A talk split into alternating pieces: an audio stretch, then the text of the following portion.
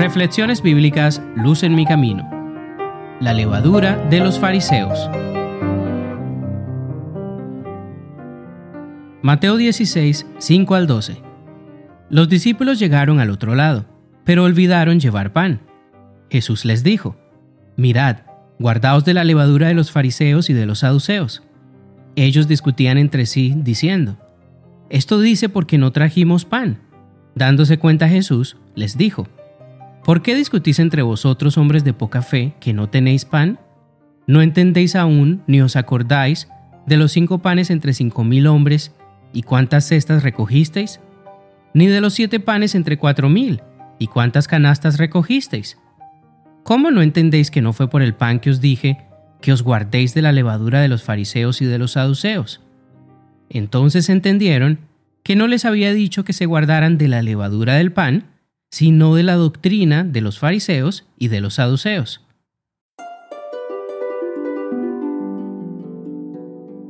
Parece increíble pensar en los apóstoles como hombres incrédulos y faltos de fe, pero la verdad es que mientras Jesús estuvo con ellos, muy poco entendieron acerca de su misión y su ministerio.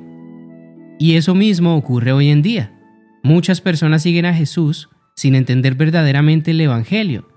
Y peor aún, Millones de personas viven engañadas creyendo que adoran a Jesús cuando en verdad están adorando a Satanás.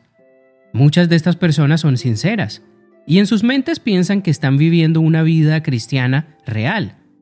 Es por eso que Jesús nos invita a que tengamos mucho cuidado de las enseñanzas del mundo. Nuestro Señor desea que seamos diferentes a como es el mundo, que volvamos a sus enseñanzas y vivamos por ellas. A esto se refería Jesús cuando hablaba de la levadura de los fariseos. Los fariseos y los saduceos eran las sectas religiosas más importantes de los judíos en los tiempos de Jesús. Y durante su ministerio, Jesús los acusó innumerables veces de enseñar una religión falsa, basada en rituales sin sentido, de los cuales ellos mismos no conocían su significado. En varias ocasiones los llamó hijos del diablo, por este motivo es que sabemos que si no adoras a Dios como Jesús quiere, estás adorando a Satanás, aun si tú mismo te haces llamar un hijo de Dios. Fue el mismo Jesús quien enseñó estas cosas. Así que quiero preguntarte, ¿vas a hacer la voluntad de Jesús y vivir como Él enseñó? ¿O vas a vivir como enseñan los maestros falsos del mundo? La respuesta debería ser clara. Jesús desea que te alejes de la levadura de los fariseos de este mundo si para Jesús fue importante advertir a sus discípulos que debían cuidarse de las religiones falsas, también debe ser importante para nosotros.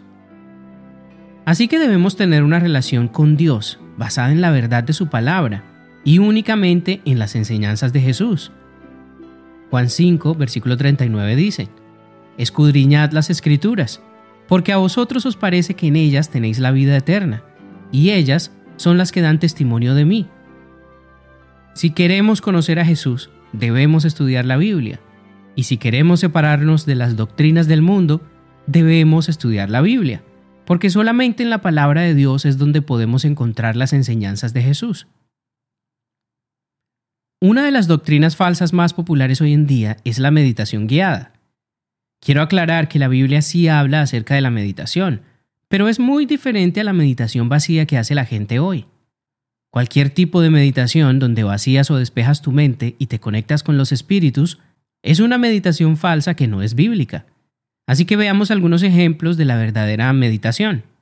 Salmos 1, versículo 1 y 2 dice, Bienaventurado el varón que no anduvo en consejo de malos, ni estuvo en camino de pecadores, ni en silla de escarnecedores se ha sentado, sino que en la ley de Jehová está su delicia, y en su ley medita de día y de noche la meditación a la que nos invita Dios no es vaciar nuestras mentes, sino todo lo contrario, es llenar nuestras mentes con su palabra y pensar en ellas todo el tiempo.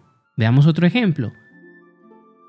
Josué capítulo 1 versículo 8 dice, Nunca se apartará de tu boca este libro de la ley, sino que de día y de noche meditarás en él para que guardes y hagas conforme a todo lo que está escrito en él, porque entonces harás prosperar tu camino y todo te saldrá bien. Notemos que en ambos ejemplos Dios nos invita a tener en nuestras mentes sus palabras las 24 horas del día, y además a pensar en sus enseñanzas y llevarlas a la acción. Meditar vaciando nuestra mente y conectándonos con el mundo espiritual es una doctrina muy popular pero peligrosa, y Jesús le advirtió a sus discípulos sobre esto. Mateo 12, versículos 43 al 45 dicen, Cuando el espíritu impuro sale del hombre, anda por lugares secos buscando reposo, pero no lo halla. Entonces dice, Volveré a mi casa de donde salí. Cuando llega, la halla desocupada, barrida y adornada. Entonces va y toma consigo otros siete espíritus peores que él, y entran y habitan allí. Y el estado final de aquel hombre viene a ser peor que el primero. Así también acontecerá a esta mala generación.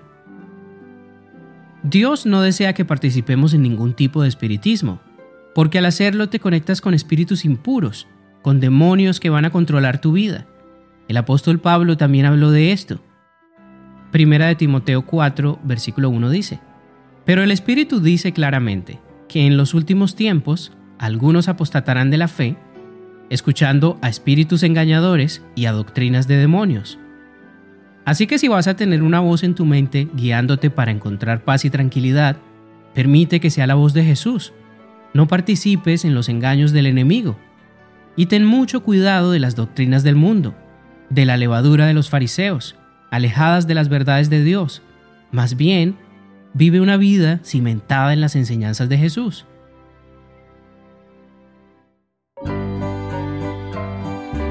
Luz en mi camino es un podcast de Oíd y Ministerio Cristiano, producido por Fe.